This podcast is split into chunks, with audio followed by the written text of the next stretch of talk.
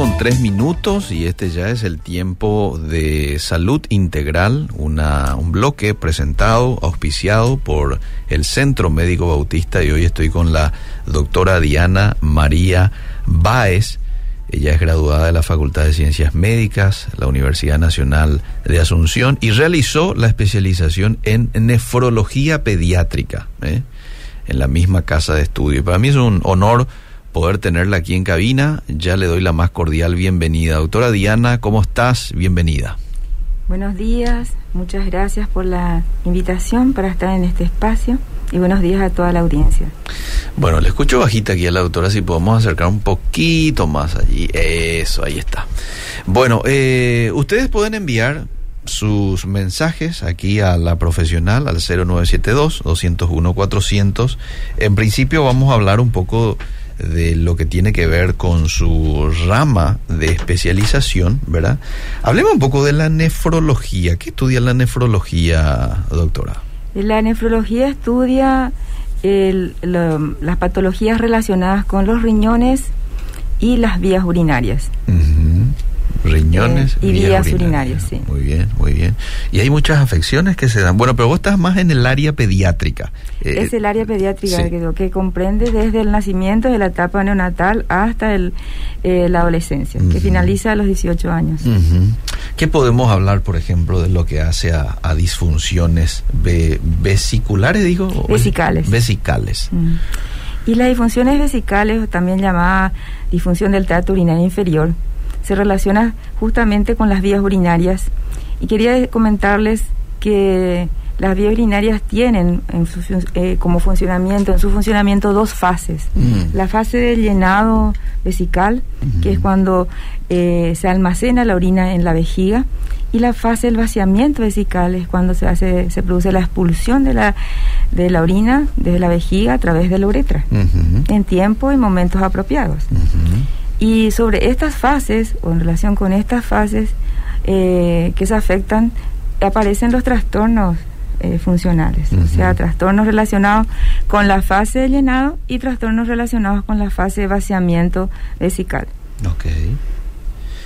¿Qué se debería de tener en cuenta? Porque esto de infección urinaria es, al parecer, muy común en los chicos, ¿verdad? Sí. Pero, ¿qué, por ejemplo, podrían tener en cuenta los padres para evitar esas situaciones molestosas, porque los chicos cuando están con dolor empiezan a llorar y no da gusto, la pasamos mal como padres, ¿verdad? ¿Qué, se podría tener en cuenta? No sé si para evitar o para el tratamiento, o es algo que no lo podemos evitar. En realidad los trastornos funcionales, así como dice, son funcionales, pueden estar relacionados desde el momento en que deja los pañales, porque alrededor de los 18 meses el niño o la niña toma, eh, el, vamos a decir, tiene, em, toma conciencia del control, de control misional. tiene que estar conciencia de que debe estar seco. Pero a partir de ahí, ese desarrollo o control misional se extiende hasta los cinco años. Y en ese momento dejar los pañales, si bien es, eso se, se, se quita, eh, no hay que forzar al niño o a la niña a que orine, simplemente hay que dejarlo en los momentos que ellos quieren, se les acompaña, se les muestra, se les mete la pelela o, la, o, el vacín, se les coloca los elementos apropiados, pero no se le lleva en forma de manera forzada o no se les obliga a sentarse en el vacín, simplemente acompañar mm. eh, ese momento, ese desarrollo de control mm. de la micción. Respetar el proceso. Respetar el proceso de control. Y eso termina en los cinco años. Generalmente entre los dos o tres años es donde el desarrollo adquieren las mayores habilidades, ¿verdad? Para orinar y pero a veces tardan un poquito más y ese desarrollo es totalmente individual. O sea, cada niño, en cada niño o niña es diferente. Y bueno, y alrededor de los cuatro o cinco años, en realidad las disfunciones vesicales se consideran a partir de los cinco años, o sea, a partir de que termina ese proceso de desarrollo miccional. Entonces, pero alrededor de los cuatro años, siendo a cinco años, pueden empezar ciertas, ciertos síntomas que no estén a vamos a decir, alertando de que puede estar desarrollando una disfunción vesical o si no después de los cinco años. Síntomas que, que generalmente pasan desapercibidos porque se consideran que pueden ser normales o que el niño a lo mejor eh, no quiere simplemente orinar, mm. que es perezoso o perezosa. Y eso, esos síntomas, por ejemplo, tienen que ver con la urgencia miccional, por ejemplo, que se relaciona con los trastornos de, llenado vesical, y esa urgencia, esa prisa o esa eh, imperiosa necesidad de ir al baño a hacer pipí. Mm. Y a veces se manifiestan, generalmente se manifiesta como que el niño se ataja, mm. no quiere orinar o que está distraído para ver televisión o ocupado en sus juegos. Pero muchas veces lo que pasa es que ya eh, la vejiga se llenó en ese momento y el niño tiene esa prisa. Es que en ese momento se da cuenta y en ese momento sale eh, a veces disparado, corriendo para orinar. Y otro, y a veces y esto se puede acompañar de un síntoma muy conocido que es la incontinencia, es la pérdida involuntaria de orina durante el día y que puede ser pequeñas cantidades o mayor cantidad en que moja toda la ropa interior. Y el, el, número de micciones también es importante. Cuando el número de micciones está aumentada, le llamamos poliuria, más de ocho veces al día, pero también puede haber eh, una disminución en el número de micciones, o sea que eh, pueden orinar menos de tres veces por día. O sea que uno nos está alertando también que algo está pasando en relación al funcionamiento de la vejiga. Y esos son los síntomas más frecuentes. Hay otros síntomas que también se puede dar y que la gente puede, o sea, los padres pueden eh, darse cuenta y que más bien tienen en relación con los trastornos de vaciamiento vesical, como ser eh, esa vacilación. el niño o la niña tarda, como es que es una dificultad que tiene para iniciar la micción. Mm. O el esfuerzo, también una presión diferente, una presión hace para iniciar o para continuar con la micción. Mm. Y eso a veces los padres se dan cuenta porque hace como un esfuerzo. O los niños pueden manifestar porque ya tienen más de 5 años o algunos niños son más grandes. Claro. Eh, cuando llegan a la consulta. Está otro eh, que eh, suele manifestar que es la sensación de vaciamiento vesical, sensación de que la vejiga no vació totalmente mm. y que quiere continuar la misión pero no puede. Mm. O de lo contrario, terminó de orinar y quiere volver al baño al poco tiempo mm. para, para orinar nuevamente y también están las maniobras de retención para evitar que orinar. Entonces hace como movimientos como saltos, saltiteos, o flexiona las piernas, junta las piernas para evitar que la orina salga, ¿verdad? para evitar orinar. A veces no pueden y bueno, se produce la incontinencia, la pérdida voluntaria de orina. Y eh, esos son los síntomas más eh, comunes que podemos encontrar ¿verdad? De, de, eso, generalmente. Es muy importante en los varones, sobre todo, eh, preguntarles, es menos frecuente en los varones, es mucho más frecuente en las niñas, y pero preguntarle cómo es el chorro misional si el chorro, las características del chorro, si es débil, si es fino. preguntarle eso también es otra cosa, pero ya dentro de la consulta. A veces hay personas que se percatan de que eso está sucediendo. Mm, los padres que se, se percatan de esa situación. ¿Cómo se puede percatar un papá, una mamá de que probablemente esté su hijo, hija, con una infección urinaria? Uno seguramente es el dolor, ¿verdad? Pero hay cuadros así de fiebre. Y las infecciones urinarias eh, pueden se, se dividen en dos grandes así. Eh, las infecciones urinarias altas llamadas pielonefritis, pielonefritis mm. aguda, y la infección urinaria baja mm. o cistitis aguda. Mm. Eh, las infecciones urinarias bajas generalmente no se acompañan de fiebre, pueden ser una complicación de estas disfunciones vesicales y eh, sí tienen trastornos urinarios, se manifiestan con estos trastornos urinarios, con estos síntomas que yo les estoy mencionando, no con todos, algunos de ellos, y con dolor, suelen tener dolor para orinar. Eh, y dolor también en la zona baja, por debajo del ombligo, suelen manifestar dolor. En cambio, las infecciones urinarias alto pielonefritis, que generalmente se ven en niños pequeños, mm, mm. sobre todo en lactantes, hasta los dos años, eh, ¿verdad? Pero puede verse en niños más grandes también. Eh, son síntomas, eh, se caracterizan porque son febriles. El único síntoma muchas veces puede ser la, puede ser la fiebre. Ok. Mm. Bueno, estoy hablando con la doctora Diana María Báez. Ella es nefróloga pediátrica en el Centro Médico Bautista. Estamos hablando un poco de lo que hace a las eh, disfunciones vesicales, ¿verdad?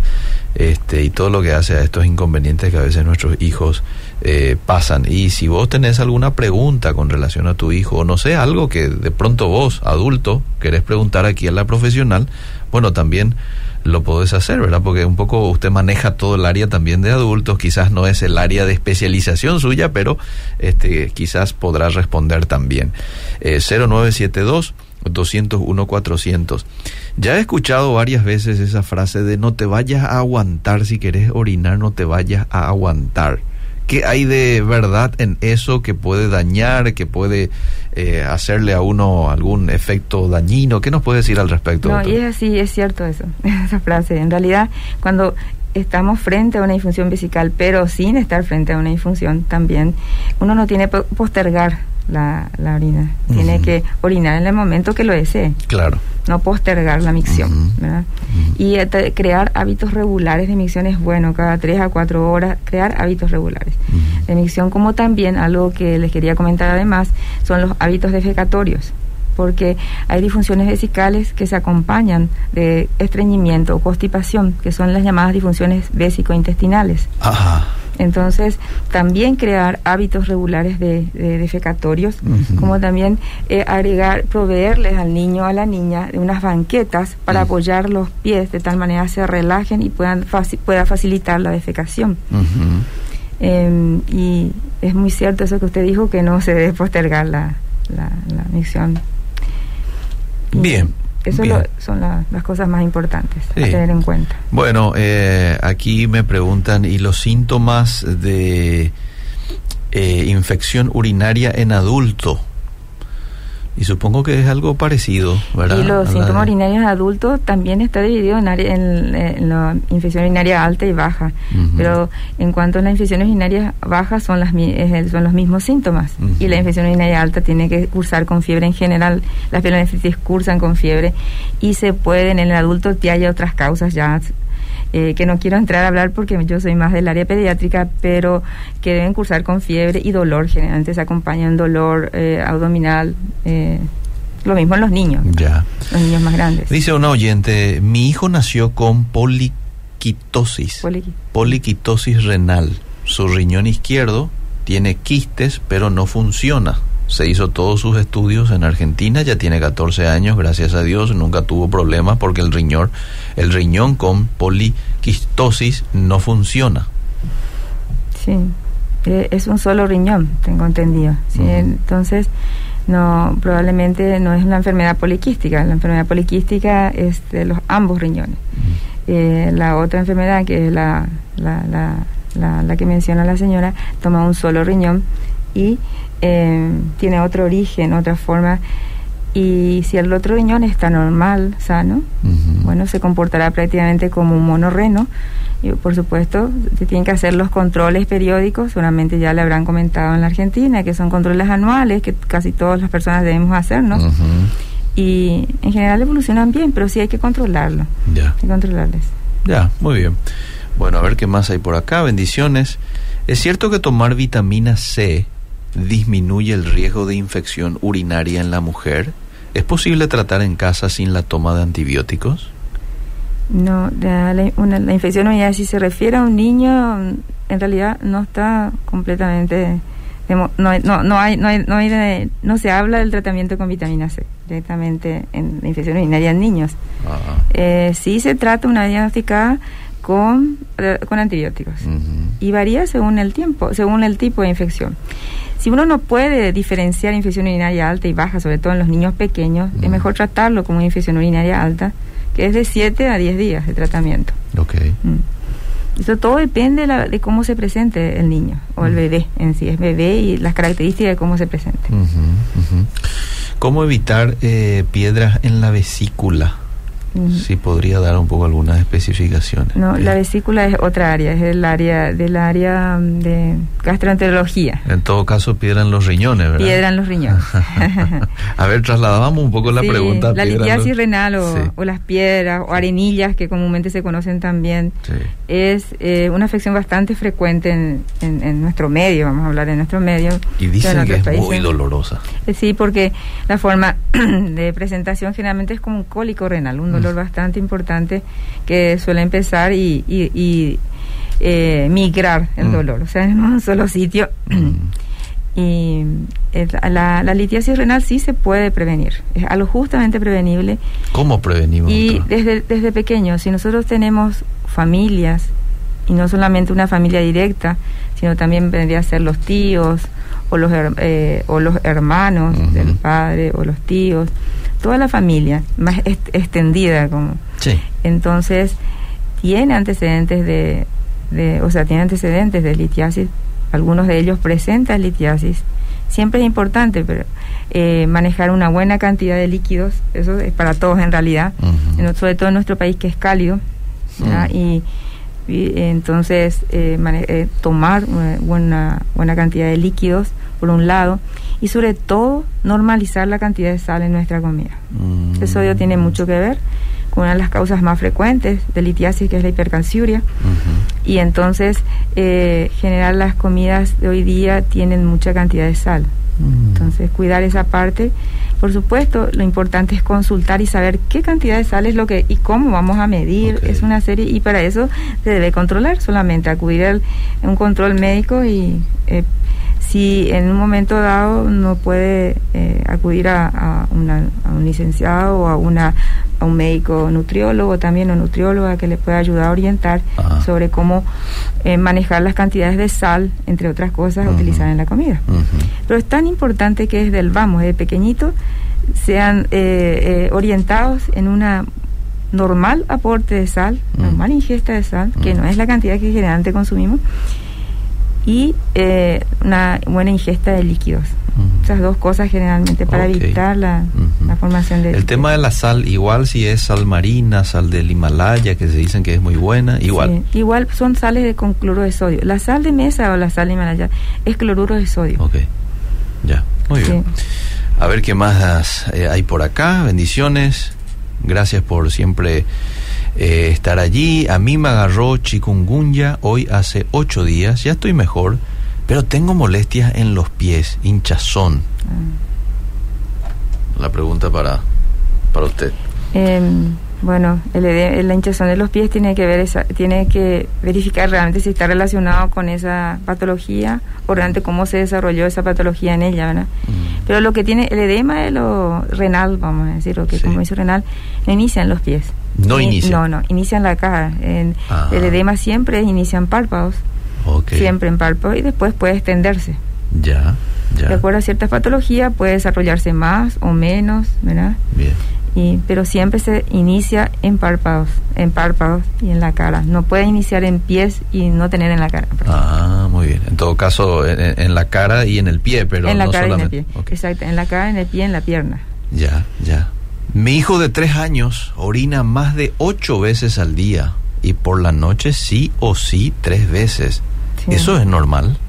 Es un niño pequeño todavía. Mm. Hay que esperar a controlar porque y hay que ver si como es varoncito, dijo niño, hay que ver también como le había mencionado hace un, hace un corto tiempo, eh, cómo es el chorro misional. Si el chorro misional es normal, la frecuencia todavía puede ser aumentada a esa edad.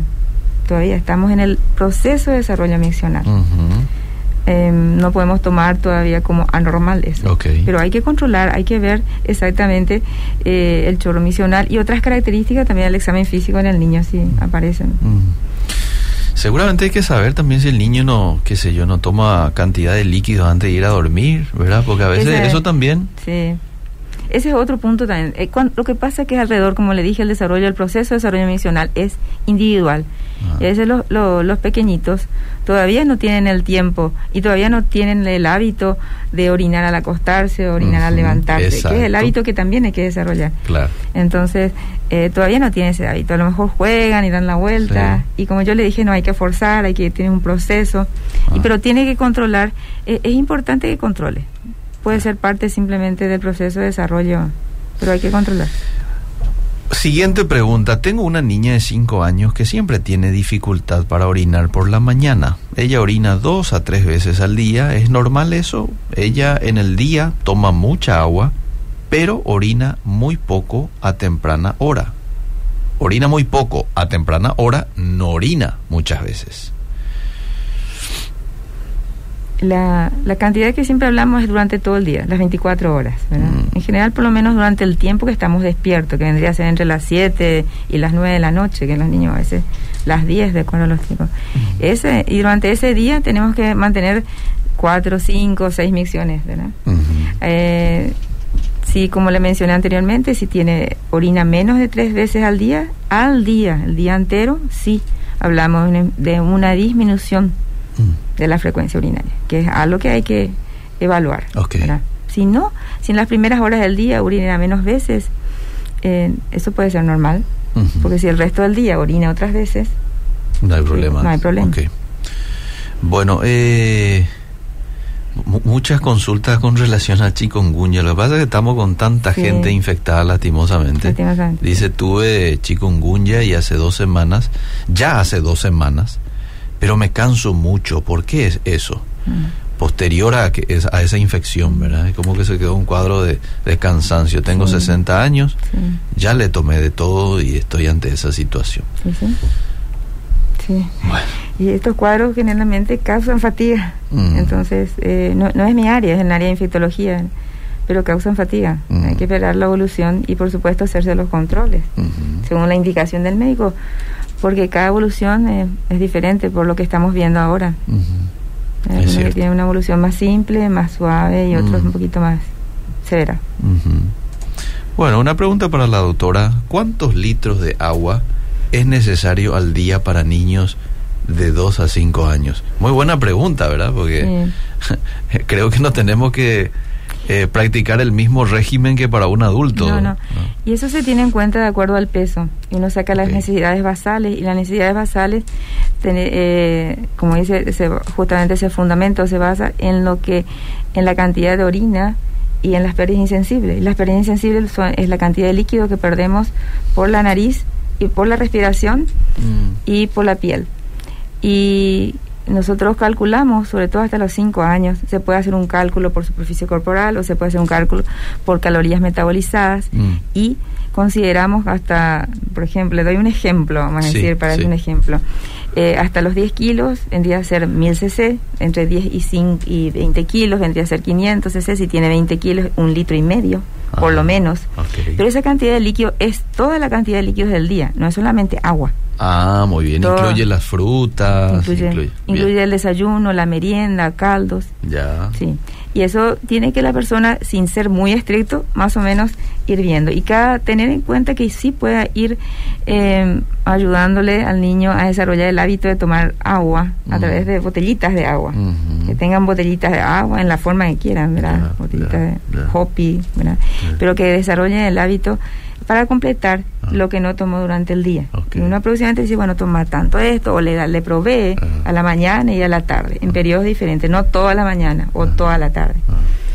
Y eso como padre nomás ya administramos, ¿verdad? Porque los- a veces los hijos no quieren tomar mucha agua, pero Sí. de pronto algún juguito o de pronto algún caldito al mediodía o frutas. Entonces, como estás diciendo, eso ya uno va equiparando ahí, o sea, el niño. Interesante, una consulta. Mi nietito de 6 años tiene ese problema de no vaciar toda la vejiga, pero ya está tratado. Mi pregunta es, ¿se cura de eso? Sí, claro, sí se cura. Sí, supongo, no, no, no, no la conozco, pero eh, supongo que es un trastorno funcional. Si es un trastorno funcional, sí, claro, se cura. ¿Se puede dar de que una persona tenga solo un riñón? Sí, Mi hija nació con un riñón y a los 22 años me enteré, dice. sí. Eh, son los pacientes que se llaman monorrenos o, re- con- o riñón único. Y se Mm. puede dar. Y eso normalmente durante la- el, el- el embarazo y, durante, y la- con las ecografías prenatales que se hacen, Ujú. se puede detectar que ya tiene un solo riñón. Ah, muy Y si hay un solo riñón, eh, se puede hacer un control posterior. Ya, ya. Entonces, eh, eh, tal vez en ese tiempo o en el tiempo que ellos, las ecografías que le hicieron, no pudieron detectar eso y bueno, cuando se hizo un control por algún motivo a los 22 años, Mm. se supo. Pero eso no es grave. Eh, lo que pasa es que desde pequeños, como les dije, tienen que empezar con los hábitos alimentarios. Mm. Siempre se habla de eso. Mm. Y es muy importante, en el caso del riñón único, además de proveer una buena cantidad de líquidos, disminuir la cantidad o normalizar la cantidad de sal en los alimentos, Mm. también las proteínas tienen que ver. no tomar exageradas cantidades de proteína. Eh, en cuanto eh, a través de la leche, por ejemplo, o los productos lácteos que toman, hay algunos niños que toman mucha cantidad, que toman la leche como agua, y también las cantidades de carnes, carne de, de, vaca, la, carne de pollo, la carne de pescado, porque esas son las fuentes importantes de, proteínas. O sea, todo tiene que tener una cantidad, no en exceso, un equilibrio. Recordar que mejor siempre es no repetir el plato. El niño no necesita, no va a crecer mejor si uno repite el plato, que es muy frecuente a veces hacerle repetir el plato, sino con, eh, con la colaboración del pediatra y a veces de una nutricionista o nutrióloga puede conocer la cantidades que tiene que ir dándole a, su hijo o su hija, En cuanto a las carnes. Las proteínas tienen que, tenemos que comer unas cantidades también normales o cerca de las normales de, proteínas para no sobrecargar los riñones. En cuanto al riñón único, es importante que eh, procure tener una alimentación normoproteica proteica. ¿Cuáles son las cantidades normales de consumo de proteína? Las cantidades dependen también del peso y de la edad. Ah, y depende de las calorías. eso es total, eso hay que hacer un cálculo en cada, niño. Y nosotros, por ejemplo, los adultos, es variable también, pero tendríamos que comer 0,8, 0,9 eh, gramos por kilo, que es muy poca cantidad, porque cuando les menciono, por ejemplo, 100 gramos de carne magra, carne de vaca magra, tiene 20 gramos de proteína. Imagínense, ya tiene 20 gramos de proteína. Mm y un huevo está, según el tamaño, entre 6 a 8 gramos de proteína. Y la leche de vaca, la que normalmente tomamos, que es la, entera o descremada, tiene 3 gramos por cada 100 ml. O sea, es una ah. buena cantidad de líquido, eh, de, proteínas que tiene. Por eso que durante la etapa es importante también, aparte muchas... Eh, vamos a decir, muchas eh, virtudes que tiene la leche materna. Ah. Una de ellas es que la leche materna tiene 1.3 gramos por cada 100 nada más de, proteínas. Mm. Y una calidad de proteínas es la mejor. como y la lactancia sabemos que hoy en día se procura extender hasta los dos años, la lactancia con, la, con el pecho materno. Entonces, eh, todo eso es importante, por eso aprender a comer mm. eh, es importante desde el vamos, si es posible, y orientados por el pediatra o una, una eh, una licenciada o licenciado en nutrición o nutriólogo o nutrióloga según lo que eh, le, le, diga el pediatra. Qué interesante, qué mejor que, que comer bien desde pequeño, ¿verdad? Y ahí somos responsables como padres. Bueno, si usted quiere dar, eh, tener una consulta personalizada aquí con la doctora Diana María o con algún otro profesional de algún área en el Centro Médico Bautista, puede llamar al 688-9000, también están en redes sociales ya sea en Facebook o Instagram, están como eh, Centro Médico Bautista. Hay más preguntas, pero el tiempo se me fue y yo quiero agradecerle muchísimo, doctora, el que haya venido y esperamos en algún momento tenerla de vuelta en esta cabina. Muchas gracias a usted.